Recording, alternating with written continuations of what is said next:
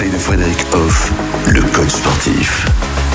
Nouvelle journée pour cette euh, nouvelle thématique hein, qu'on a abordée hier avec vous, Frédéric. C'est le rapport de la Terre, notre planète dans la vie euh, de tous les jours. Alors bien sûr, la santé de notre planète, c'est important puisqu'elle impacte aussi notre santé, mais aussi notre façon de pratiquer le sport et notamment chez les ados.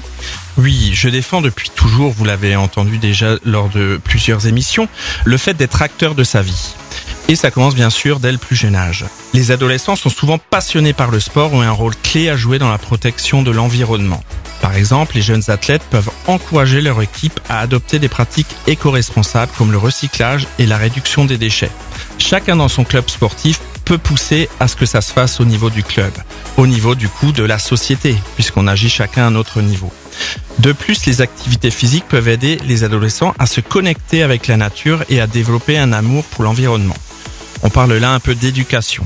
Donc j'incite vraiment les parents à aller faire des petits tours en nature, en pleine nature, pour tout simplement se rendre compte de cette nature, pour que ben, les adolescents euh, s'adaptent et puis aient envie de la protéger.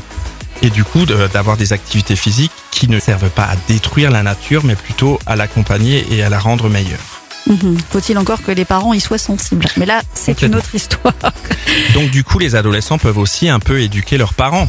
Ça aussi, c'est possible. Ça marche dans les deux sens. Mais oui, d'ailleurs, les adultes de 30 ans et la journée de la Terre, on va en parler avec vous et ça sera donc dès demain.